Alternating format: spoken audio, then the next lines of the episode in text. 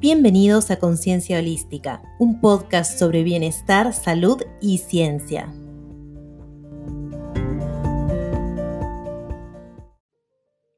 Bienvenidos a otro episodio de Conciencia Holística. Hola Lore, ¿cómo estás hoy? Hola Silvia, como solemos decir, especialmente bien en este episodio.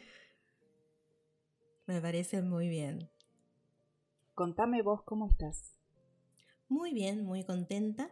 Y bueno, le, quería contar a, nuestra audiencia que eh, hoy vamos a inaugurar un nuevo formato dentro del podcast, que es algo que nosotras dos cuando empezamos a, a soñar este podcast, a hablar, a charlar de qué queríamos hacer, algo en lo que coincidíamos es que queríamos, las dos queremos hacer entrevistas a personas que, admiramos, gente que se anime a, romper el molde, a ir un, poco más allá, ¿no? Porque esas, eso está en consonancia con los valores que queremos, que tenemos nosotras, ¿no? Y que queremos transmitir con, con nuestro podcast. Totalmente. Y bueno, entonces, así es. Entonces, para eh, presentar a nuestro primer invitado, te cedo la palabra. Muy bien. En este episodio esperadísimo, diría yo, tenemos un invitado muy especial, el cual, según nuestra óptica, tiene los condimentos intelectuales que admiramos tanto Silvia y yo. Él es psicoanalista, investigador incansable de los textos y la disciplina que le apasiona. Además, es un ser generoso que los imparte de manera concienzuda, tanto en su canal de YouTube y en sus increíbles clases como docente, de las cuales soy una consumidora insaciable, diría yo, actualmente se desprenden de sus enseñanzas y de la práctica que lleva adelante uno de los libros más esperados por el ambiente psi, tanto para los colegas como para aquellos estudiantes de la carrera que esperan ansiosos poner en práctica estos conceptos. Él nos inspira, nos cuestiona y nos arenga a releer las lecturas del Master Freud con la precisión de un alquimista, dispuesto a develar un misterio del psiquismo humano con excelencia. Con ustedes, el licenciado Matías Tadil. No tenemos aplausos, pero ¿qué te parece si lo aplaudimos? yo, me los imaginé. Después de esa presentación, sí, yo también. Yo sentí que ovación. Che, qué presentación. Eh, gracias. Eh, bueno, un poco de presión ahora siento para estar a la altura de semejante presentación, pero bueno, eh, muchísimas gracias Lore, muchísimas gracias Silvia por la invitación, estoy muy contento de estar acá en su podcast, que está buenísimo, y de inaugurar este ciclo de entrevistas que me gusta el espíritu con el cual lo están encarando, ¿no? Que sea esto de, de gente que tenga cosas copadas para aportar, pero que rompa el molde, eso es importantísimo también. Así que bueno, vamos a ver qué sale hoy.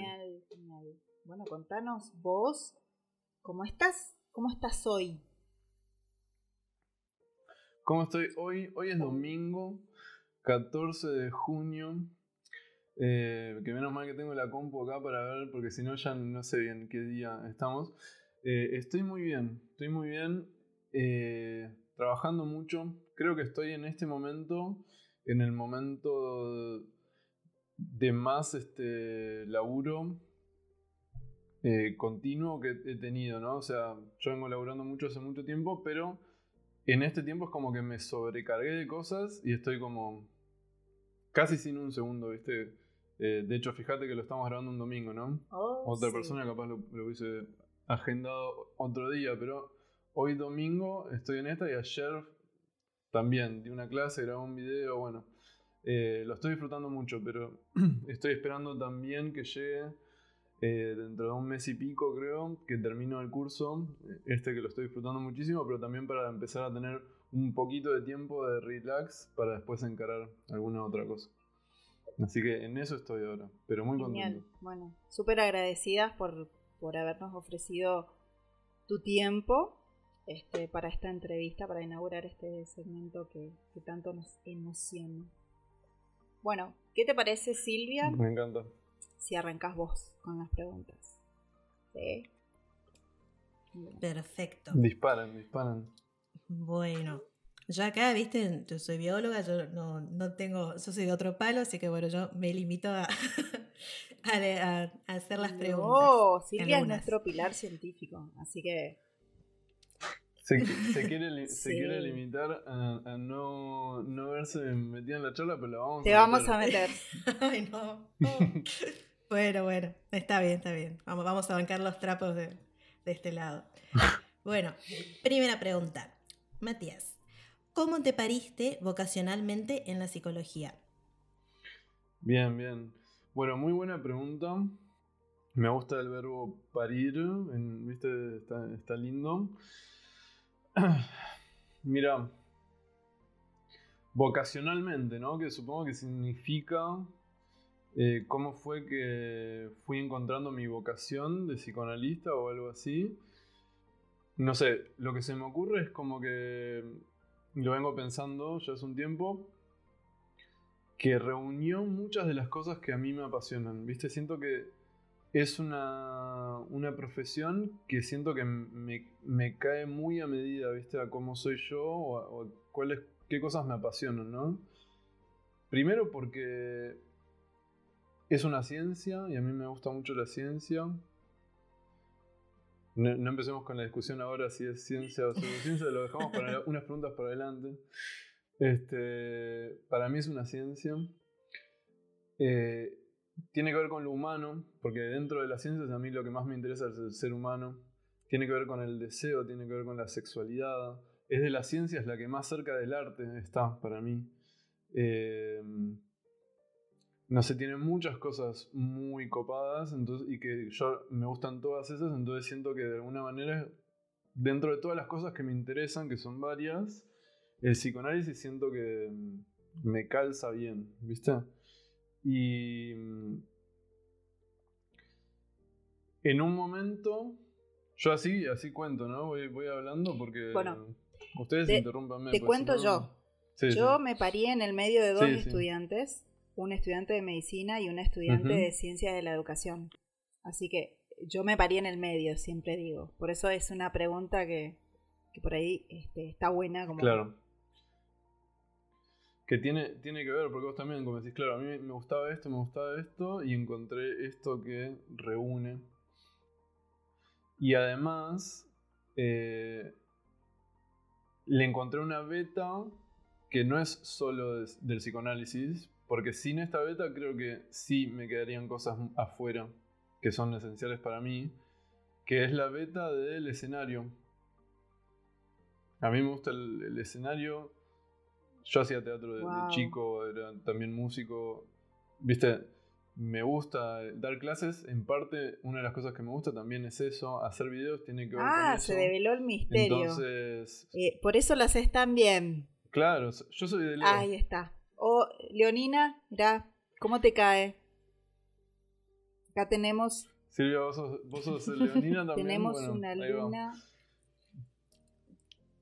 Tenemos una luna. Ah, la luna, bueno, yo tengo el sol. En la luna. Ah.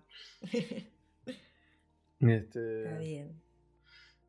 Y, y mi Leo pide de alguna manera también eso, ¿viste? Como si fuera todo puertas para adentro en el consultorio, me faltaría algo, me sentiría incompleto. Pero, o sea, es, todo esto que dije que me encanta el psicoanálisis y además la posibilidad de hacer videos y dar clases y charlas y qué sé yo, siento que cubre prácticamente todo lo que me gusta entonces.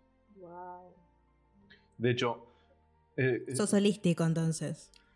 Exactamente, exactamente. Ahora vamos a llegar a las preguntas holísticas que sé que están por ahí. Bien. Sí, sí. Eh, perdón, iba a decir esto también. Por ejemplo, yo ahora estoy de muy buen humor. Parte de las razones por las cuales estoy de muy buen humor es porque me están entrevistando. Ese nivel de leoninés. Sos, un gran exponente de Leo. Sí. Lo cual a nosotros nos viene súper bien, te digo. Bien, bien. Bien. bien. Continúo con otra eh, pregunta. Eh, a ver, ¿cuál fue tu primer approach, pero ya al psicoanálisis per se? ya in situ, psicoanálisis. tipo, sí, psicoanálisis. Eh, me gusta porque es verdad, son dos preguntas que parecen parecidas, pero apuntan a, cosas distintas, ¿no? es cómo me encontré en el mundo con el, con el psicoanálisis, ¿no? Exacto. Mira, mi primer encuentro fue a través de mi madre. Ya tiene significado psicoanalítico eso, ya, Wow, sí. ya se puede... Sí, sí, fue a través de mi madre. Yo tenía, no sé, también, más, más datos psicoanalíticos voy a aportar. Tendría, no sé, cuatro años cuando mi vieja estaba terminando eh, una carrera que ella estaba estudiando. Ella pasó por varias, nunca le terminó de convencer ninguna, y la que terminó terminando era estimulación temprana. ¿no? Que para quienes no saben, es una disciplina que estimula tempranamente a los niños que nacen con discapacidades, para que puedan llegar a desarrollar su máximo potencial dentro de esas discapacidades. Y el lugar donde ella lo estudiaba tenía una, una mirada muy psicoanalítica y a ella le encantaba. Y yo me acuerdo, tengo imágenes de chico de estar por la casa y ella que esté con una amiga de ella estudiando a la noche porque tenían a lo mejor un examen y pero muy apasionadas, ¿viste? No era que estudiaban y era un bajón, sino como que les encantaba. Y se ve que algo yo eh, mamé de- justamente de e- es, como que veía que había un deseo genuino, me parece, en esto del psicoanálisis, ¿viste? Y ella me contaba cosas, por ejemplo, me enteré de grande esto, que a veces me llevaba al colegio y yo le decía, ¿me contás de nuevo el cuento del señor Freud? Ah, no, en- muy genial.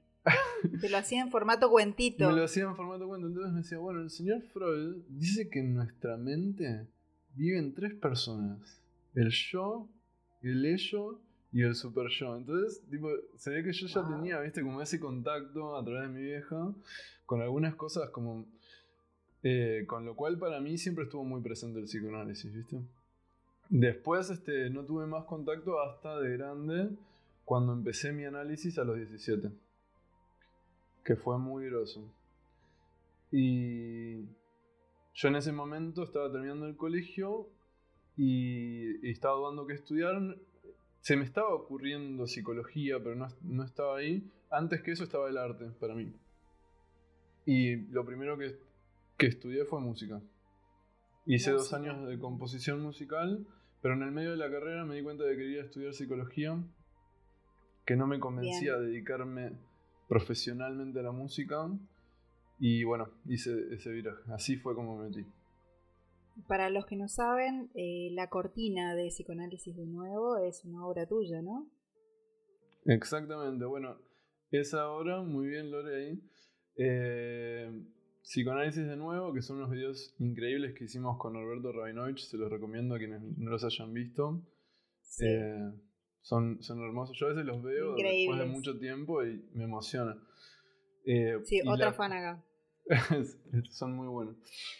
Y sí, la, la cortina es una composición mía de esa época, de cuando estudiaba música. Está lindo. Wow. Excelente, sí, sí. Bueno, La vamos a poner acá. Es otra. Sí. Rosa, no te hagas la que no sabes del instrumento porque. ¿Qué toca, Silvio? Eh, teclado, estoy, Qué bien. re- reamiga- estoy amigándome con el teclado de nuevo después de muchos años, así que estoy redescubriendo esa parte también. Es lindo. ¿Y qué estilo tocas o te gusta? Eh, rock clásico, yo soy Aguante, fan- aguante. Yo sí, también, yo soy los Beatles, también. Sí, Beatles, sí, aguante, Queen, aguante. eso, o sea, Aguante, aguante. esa es mi onda. Ahí tenés. Sí, con Queen tenés para jugar con el teclado. Sí, sí, muchísimo, muchísimo. Puede cantar Lore, no sé si se anima. Freddie Mercury. Sí, No. Lore no se anima. Pero canta. Canta, ¿no? Yo no la escuché. Canta, canta. Bien, Nunca lo sabrán, nunca, nunca. genial. Bien, bien. Bueno, la tercera pregunta. Em.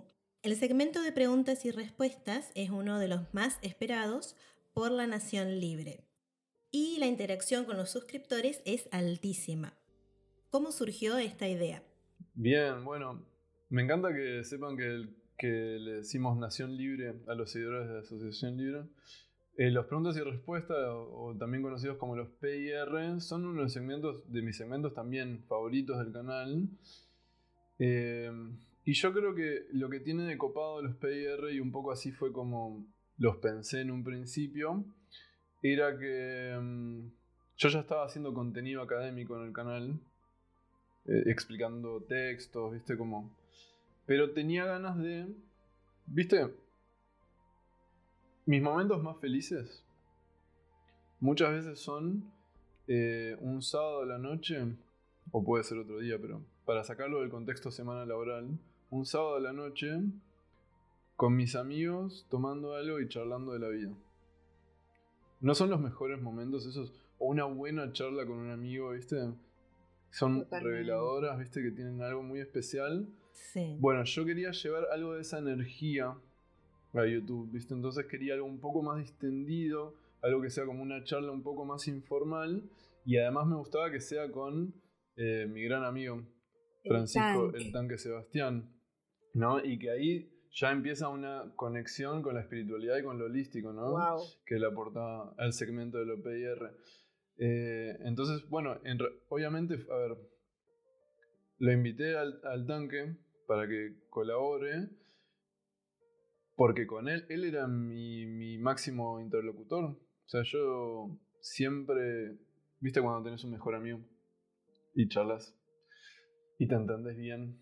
Y encima, lo, que era muy lindo era eso. Yo venía capaz más del palo del psicoanálisis, el más de la espiritualidad, y sin embargo encontrábamos muchos puntos en común. Y nada, quería llevar eso al canal también, que tenga esa energía. Entonces, de hecho, este, hay, hay dos, si no me equivoco, hay dos videos que hablan de psicoanálisis y espiritualidad que están buenísimos, donde ustedes hacen lo que es la integración de, bien holístico, porque realmente dan unos datos súper precisos acerca de, las diferentes lecturas y la verdad que es muy buen contenido. A mí me encanta Lore, así que gracias, eh, qué bueno que te guste. Eh, además sé que ustedes son de ese palo también y conocen, así que está bueno. Eh, pero sí, viste, y medio, mira, no sé si fue ahí del todo, ¿no? Pero, pero sí me parece que fue importante para mí conocer al tanque y, tener esos intercambios con él para darme cuenta de algo que no es tan obvio y que vamos a hablar, me parece, en alguna de las próximas preguntas, que es que las distintas disciplinas son compatibles en muchos puntos, no digo en todos. Porque parten de una experiencia común.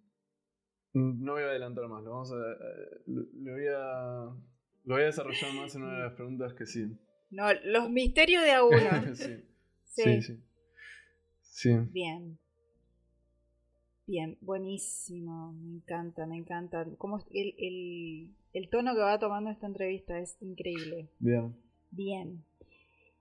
¿Cómo surge la motivación de escribir un libro sobre técnica en clínica psicoanalítica? Bueno, viste, ya nos vamos acercando más a, mm. a las cosas. Mira, este. Esto yo ya lo dije varias veces y, y ya, si, si más o menos me conocen, saben que pienso así. Eh, me parece que en psicoanálisis hay una tendencia a santificar la teoría e idealizarla. Yo tampoco pienso que la teoría haya que descartarla, nada que ver. La teoría es súper, súper importante. Súper, recontra pero en general se, viste, como que se suele dejar de lado la experiencia y se suele intentar como forzar la experiencia a que sea acorde a la teoría.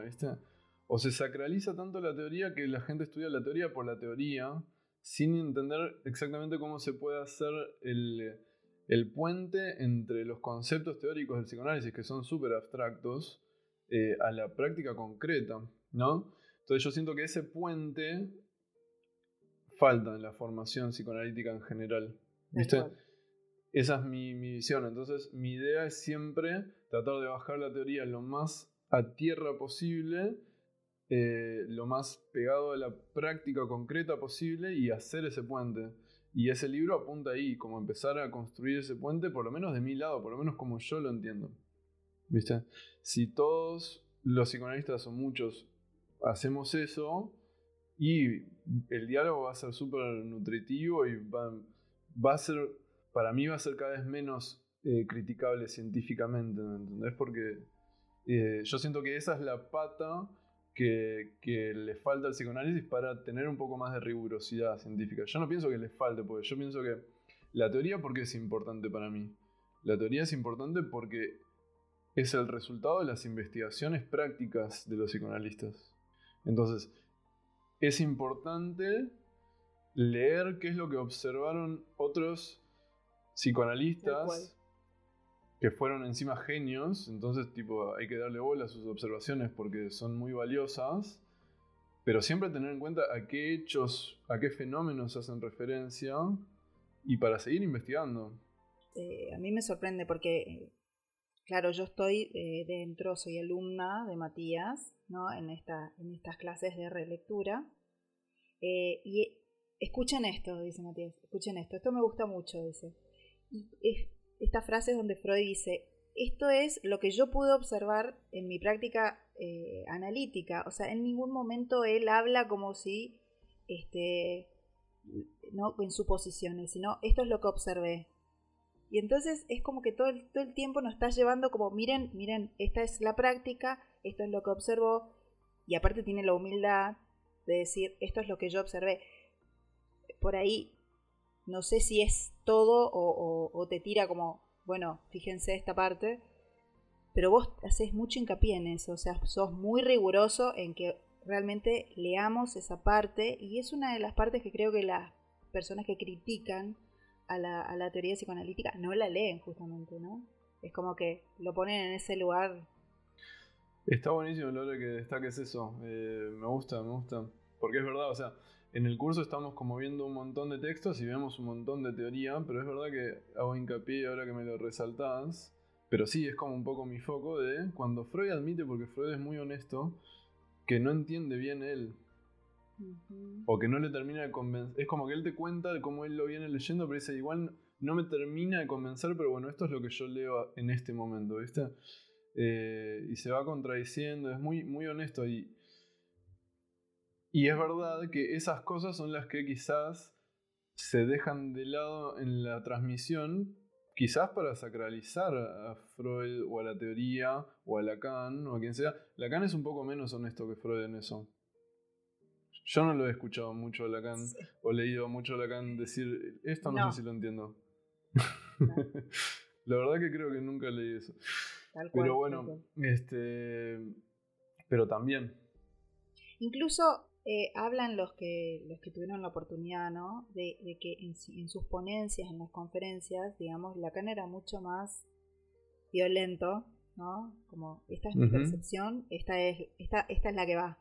Y Freud no era así. De hecho, en, una de las cosas que a mí me gustó de la serie que estrenaron en Netflix, en Netflix fue que eh, se lo pone, se lo, se lo ve a Freud como en algún, en una posición como, no sé si esto es, pero en ningún momento se lo ve como esta es la que va, ¿viste? Nunca se lo ve desde un pedestal, eh, se lo muestra muy humano y creo que esa es, una buena lectura de Freud. Sí, yo creo que él, dentro de la del ego y del que todos tenemos. Y más imagínate una persona como Freud que llevó a cabo lo que llevó. O sea, tenía, tenía su confianza en su teoría y también ha echado gente del movimiento psicoanalítico porque no, le gustaba cómo pensaba. Pero, pero sí, tenía la humildad también de, admitir cuando él no, no, entendía algo, contradecirse y cambiar su teoría. ¿viste? Sí, eh, la verdad que es muy, muy capo en eso. Muy. Eh, iba a decir algo más, no me acuerdo. Silvia, vos de, esto, de, El olvido, Matías, el olvido. El lapsus, ahí está. Eso. ¿Cuál era la pregunta? Ah, la pregunta era. Perdón. La pregunta era el libro sobre técnica. Entonces. Sobre tu libro, Matías, no sobre técnica, sobre tu libro. El libro es sobre técnica. Yo pienso que es teoría, porque un libro es teoría, pero es una teoría muy bajada a tierra y muy... No, no quiero nunca decir algo que no puedo ejemplificar concretamente. Wow. ¿Me entendés? porque, porque si no, es muy fácil caer, y en esto yo veo que el psicoanálisis cae mucho, en la intelectualización y la idealización de lo intelectual.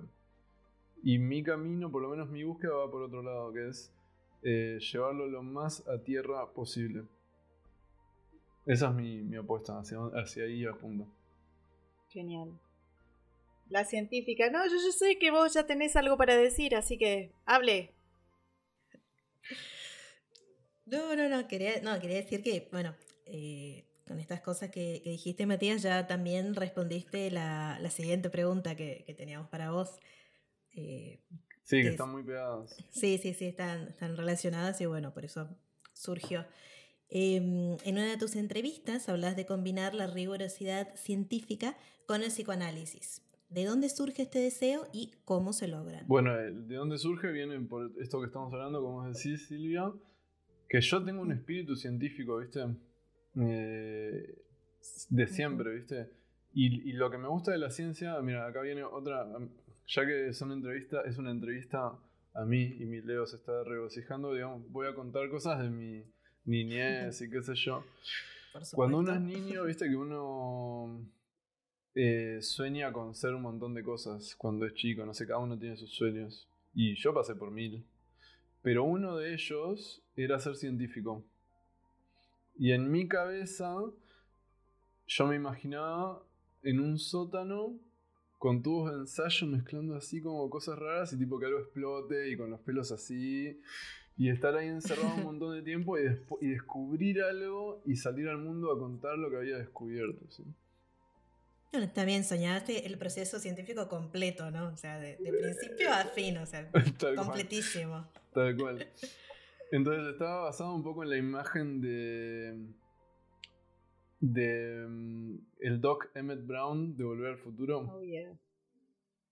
Que creo que, o sea, como niño, yo veía las pelis de Volver al Futuro y me encantaba ese personaje, lo amo. Bueno, en fin, detalles. Pero sí, una, una, de las cosas que me gustaba era ser científico y para mí ser científico implica descubrir algo que no está descubierto. Entonces, este, no me interesa el enfoque de la teoría, para mí lo que tiene de malo es que no intenta descubrir nada, sino reafirmar que la verdad ya está en lo que descubrieron los demás. Entonces, lo que a mí me satisface por lo menos es intentar buscar cosas que no dijeron los demás o que contradicen o cosas nuevas. Entonces esa búsqueda eh, me lleva a tener un enfoque en la experiencia y ¿Cómo pienso que se logra esa mayor rigurosidad científica? Bueno, eso es un desafío, eso ya, eh, para mí, centrarse en los fenómenos clínicos lo más posible mm. es el primer paso. Genial. Sí, y de ahí, bueno, sé que el psicoanálisis no es lo mismo que, que la química o la física o otras ciencias que pueden ser como mucho más este, rigurosas por lo que estudian, por el objeto de estudio. Sé que el psicoanálisis tiene como cosas. Es complejo, ¿viste? Como la mente, ¿viste? El inconsciente, los, simbolismos, los simbolismos que aparecen ahí. Tampoco es tan fácil darse cuenta en psicoanálisis qué es exactamente lo que produce efecto. Vos en química, no sé, tirás algo y ves que produce un efecto. Hay las, variables y, y tratás de decir, bueno, quiero asegurarme que esta variable es lo que causa este efecto y es mucho más fácilmente eh, investigable eso. En psicoanálisis es mucho más complicado eso. No puedes aislar variables, no puedes saber si qué de lo que dijiste fue lo que hizo efecto. No sabes si lo que dijiste hizo efecto porque la persona no está en un laboratorio, en tu consultorio y no sale de ahí. Después tiene una vida, habla con gente, le pasan cosas. Entonces hay muchas viste, es mucho más complicado. Pero yo pienso que nos podemos acercar mucho más. Bien, ahí está el espíritu. Por ahí una, una visión, como dije antes, yo vengo bien de, otro palo y bueno, hablo desde, desde mi lugar. y haciendo un paralelismo, por ejemplo, eh, nosotros tenemos, así como ustedes tienen a, a, Freud, nosotros tenemos a Darwin, ¿no? Pero eh, es un saber que, bueno, él hizo, se escribió su libro, se sentó sus bases y también, eh, como decían ustedes de Freud, él también eh, diciendo, siendo honesto en, en, en, qué lugares tenía eh, limitaciones y demás, y esos saberes se fueron completando, se fueron perfeccionando a medida que surgieron nuevas técnicas, eh, nuevos avances, que bueno, a lo largo de estos dos siglos eh, fueron completando la teoría y se fue actualizando esa teoría. Y me parece perfecto que en el psicoanálisis también pase eso, que, porque por ahí también se ve de, afuera, se ve eh, eso que decía, lo que decían ustedes, que por ahí hay una sacralización de Freud y, es Freud y es Freud, y punto. Y por ahí está bueno eh, seguir sumando saberes y seguir eh, y actualizando también, ayornando los contenidos y em, sí, sumando, sumando todas las cosas nuevas que, que se pueden hacer y que se, pueden aportar eh, hoy en día. Totalmente. Bueno, me encanta que hayas eh, aportado ahí tu mirada desde la biología. Eh, viste que Freud se, suma a él mismo dentro de la serie de los que para él produjeron heridas narcisistas al, humano. No sé si, si la conocías esa teorización que él hacía. Él decía que hubieron tres heridas narcisistas al, humano. Eh, la primera, eh, creo que se lo atribuye a Copérnico, que es este cuando los humanos se dan cuenta de que la Tierra no es el centro del universo. Primera herida narcisista, no somos el centro del universo. Somos un planeta que gira alrededor del Sol. Segunda herida narcisista, dice Freud, es Darwin. Que dice, el, humano no es. no está hecho a imagen y semejanza de Dios. Sino que desciende del mono. ¿No? Es, es, un, es, un, animal. Y la tercera idea narcisista, dice Freud, es el psicoanálisis. Que dice. Uno no es este dueño de sí mismo tanto como imagina, sino que el inconsciente gobierna mucho más de lo que sabemos de nuestras acciones. Entonces dice, el yo no es el amo en su propia casa. Entonces, incluso, o sea, no solo no somos el centro del universo, no, no estamos hechos a imagen y semejanza de Dios, sino que ni siquiera quienes pensamos que somos es lo que controla nuestra vida. O sea, hay otra fuerza que es ajena a nosotros. O mm. sea, bueno, en fin, nada. Quería comentar eso porque me parece divertido. Excelente. Genial. Sí, sí, me encanta. Genial, genial. Bueno, justamente me das pie para la, otra pregunta. Adelante, adelante. En, tu canal haces aportes justamente de diferentes disciplinas y manifestaste el deseo de armar una asociación colaborativa. ¿Cómo, surge esta, esta propuesta? En principio, nada, me encanta la, la investigación que hicieron. Está buenísimo porque agarraron así como cosas que yo dije, por esto lo habré dicho, no sé, en algún en un video hace mil años. Eh, a ver, actualmente, ¿es tu deseo? Sí. ¿O quedó ya en el pasado? Sí, no, recontra, recontra, casi es, casi es mi, mayor deseo. Eh, una de las cosas que me gustaría como científico es trabajar conjuntamente con gente. ¿Sí? Y me parece, o sea, la, unión, suponete, no solo con el psicoanálisis, como dije, que me encantaría eso, como nutrirse, como nos nutrimos los psicoanalistas cuando charlamos, ¿no? Pero digamos, hacerlo como un poco más sistemático, nutriéndonos de las experiencias de cada uno, capaz tener grupos de investigación enfocados en la experiencia y contrastando esos fenómenos y haciendo experimentación.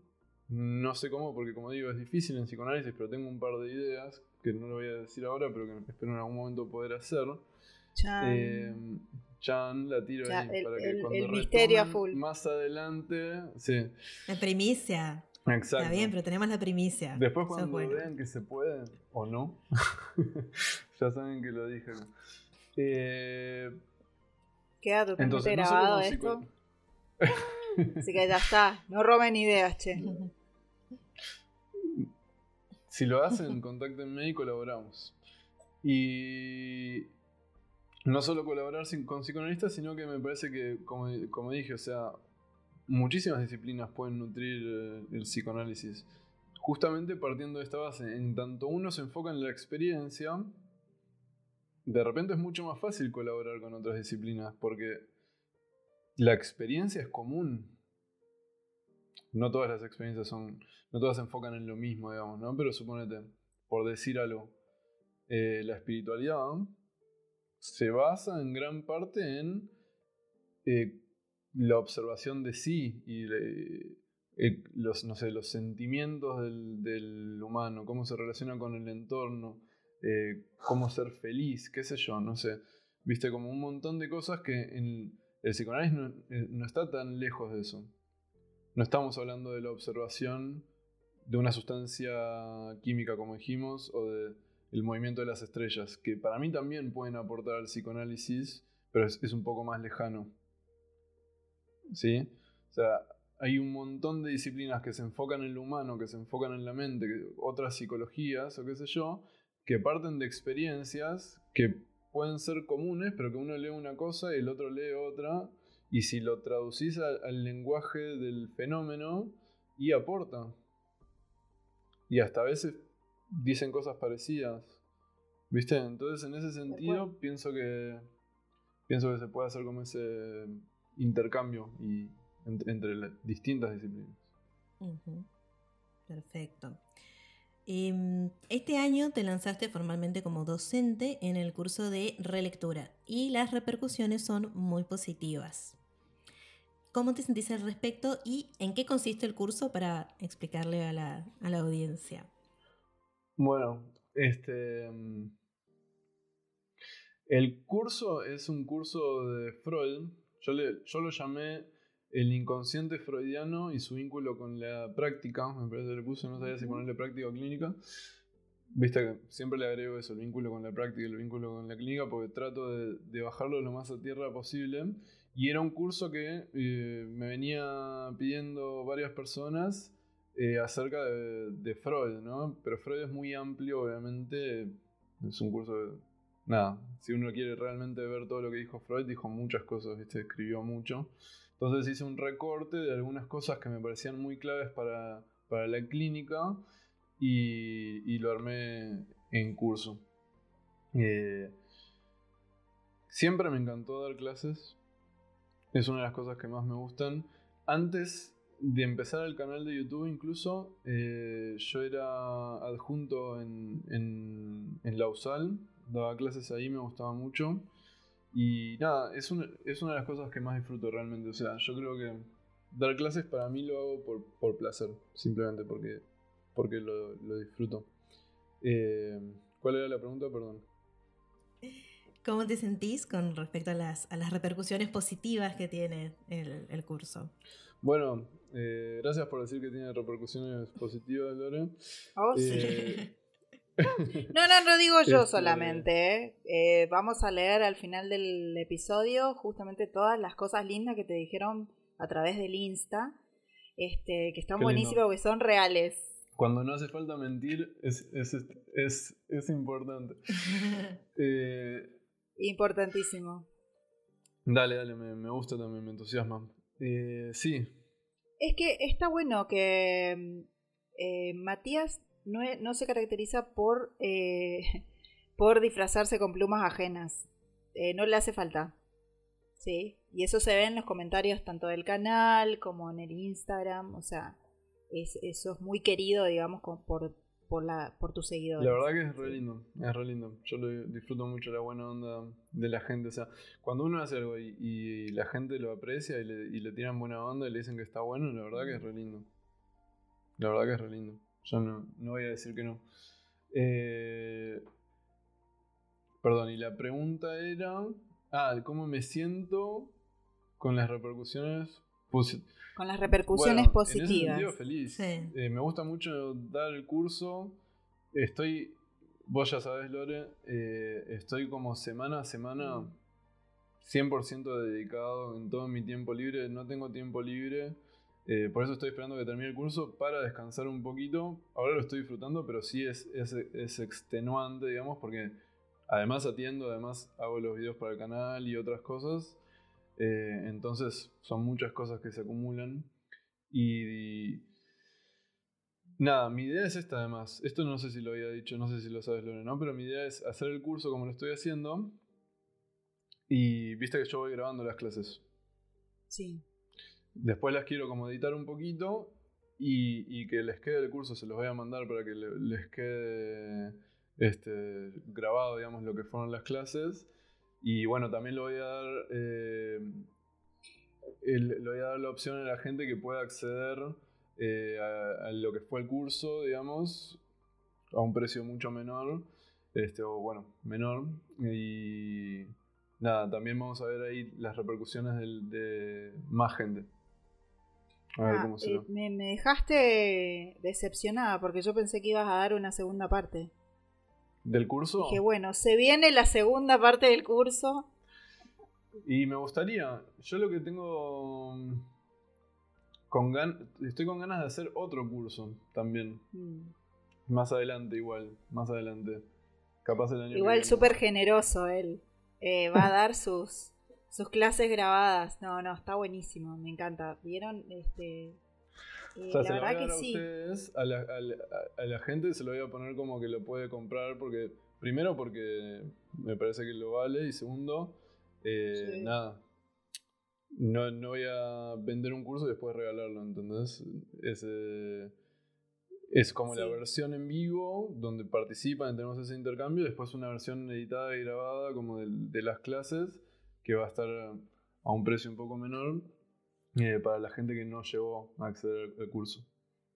No, igual, igual. Está re súper bien pensado y, y más de uno seguramente se quedó con las ganas de hacerlo. Así que exitoso desde ya. Es divertido. Es divertido. Y bueno, es muy divertido, aparte. ¿Es divertido? ¿Vos lo, lo disfrutás, Loren? Sí, yo lo re disfruto. Imagínate es un sábado, porque yo soy la, la yo, eh, yo estoy en el grupo de los sábados y vos decís, es un sábado, ¿no? Los que atendemos por ahí, que tenemos eh, la semana laboral así que lunes a viernes, el sábado, y la verdad es que se disfruta, es divertido, hay, hay buenas eh, buenos comentarios, o sea, no, no, está muy bueno, está muy bueno, da, da como para que haya una segunda parte, Matías. Bueno, lo voy a pensar. Y está, te la está dejo bueno ahí. lo que digas. Sí, está bueno lo que decís de los sábados, porque es verdad.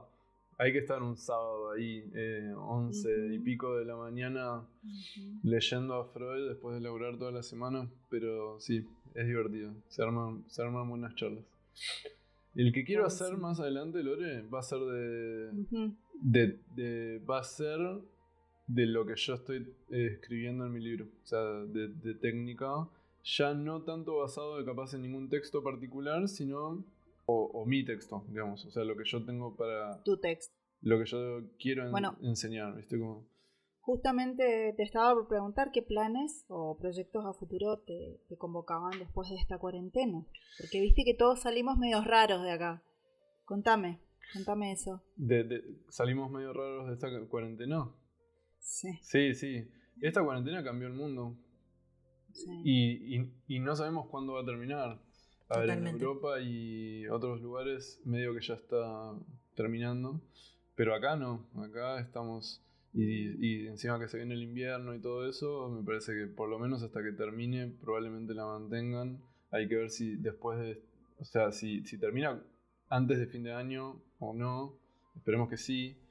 Bueno, no sé. Mis planes para después de la cuarentena, tengo un montón. Tengo un montón. Como siempre, algunos se van a llevar a cabo, algunos seguramente no. Eh, mis planes más inmediatos son eh, terminar mi libro. Ese es mi plan más inmediato. O sea, es terminar de dar el curso, editarlo, mientras sigo con todos los videos que, que hago y, y terminar mi libro. Ese es mi, mi, mi plan para este año. Bueno, ayer me enteré justamente de que nos vamos a México con Juan Manuel Martínez. Wow. ¿Lo tenés el Juanma? Sí, por supuesto. Este, para, para los que no lo tengan, eh, él también tiene su canal de YouTube, hace videos de psicoanálisis que están muy buenos. Y bueno, Tiene un podcast. Hay una organización, pero algunas. Tiene un podcast también que está buenísimo. Inefable. Inefable. Y mm, bueno, eh, nos va a invitar Interdit y, no, y eh, otras organizaciones de México y vamos a ir ahí ahora a fin de año. Felicitaciones. Si, la cuarentena lo permite. Sí, estoy re contento. Así que ese es otro plan para después de la cuarentena, que, estoy muy contento. Eh, vi que subiste también que vas a estar en Joica en ahora, dentro de unos días, creo que el 18 20. Uy, sí. Algo así. El sábado, me parece. Sí. Vamos, voy a, me invitaron para hablar de psicoanálisis e internet, como de, mm, claro, de, viste, porque la cultura psicoanalítica es bastante como conservadora en muchas cosas y todo lo que es internet o atención por videollamada, qué sé yo, es como que genera un montón de controversia y hay un montón de discusiones al respecto y, un poco yo voy a aportar ahí también. Bien, siempre en la posta, ¿eh? ¿eh? Sí, va a estar divertido. Está bueno. Bueno, pero no me quiero perder este dato. Eh, pregunta, sí. Eh, ¿Formato ebook puede tu libro? ¿Va? ¿O lo preferís en papel? ¿Sabes que lo, lo estuve pensando? Mira, la verdad es que me gustaría tenerlo en papel, pero también me gustaría hacer una versión ebook, porque es, está bueno, no sé.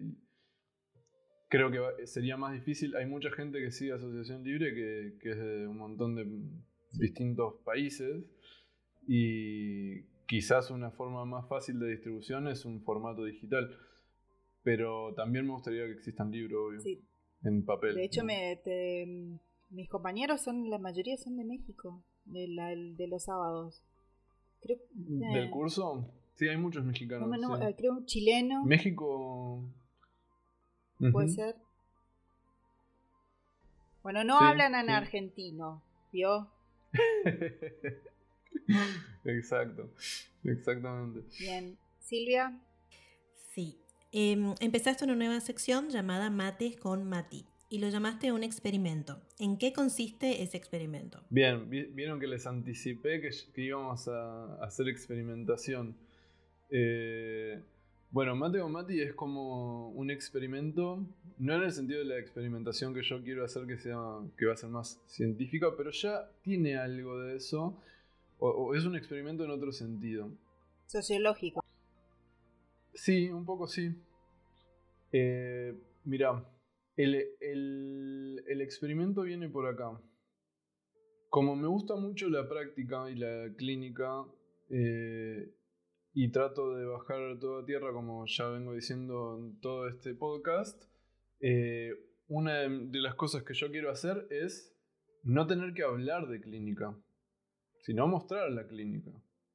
Esto es, una, esto es un problema en psicoanálisis, porque lo que uno tiene para mostrar es, es íntimo, eh, es difícil, eh, hay muchas trabas, ¿viste? Mismo los historiales clínicos están desfigurados para, que, para cuidar la identidad de la persona, entonces ahí ya, ¿viste? Hay una cuestión como eh, ética que choca con una científica.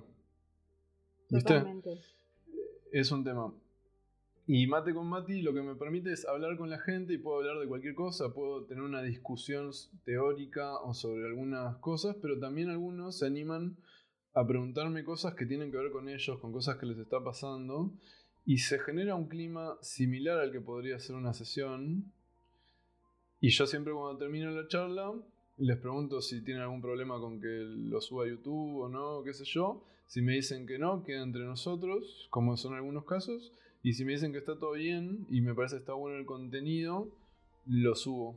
De hecho, ahora, en un ratito, voy a subir un episodio de Mateo El 3. El 3, exactamente. Entonces, nada, me parece una propuesta piola por varios, en varios puntos. Uno, porque me permite interactuar con, la gente que sigue Asociación Libre, con la Nación Libre, tener un, una... Ya el PIR permitía interactuar, pero no es lo mismo que tomarnos un mate.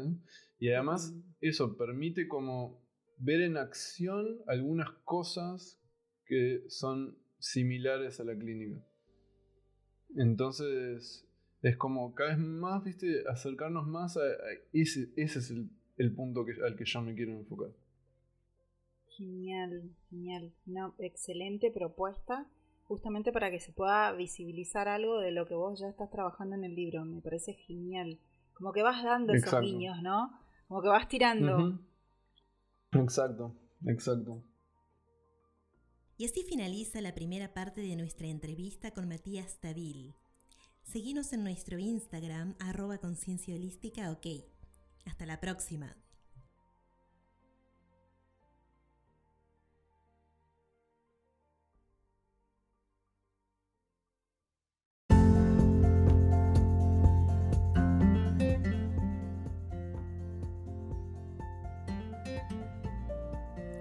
Esto fue Conciencia Holística.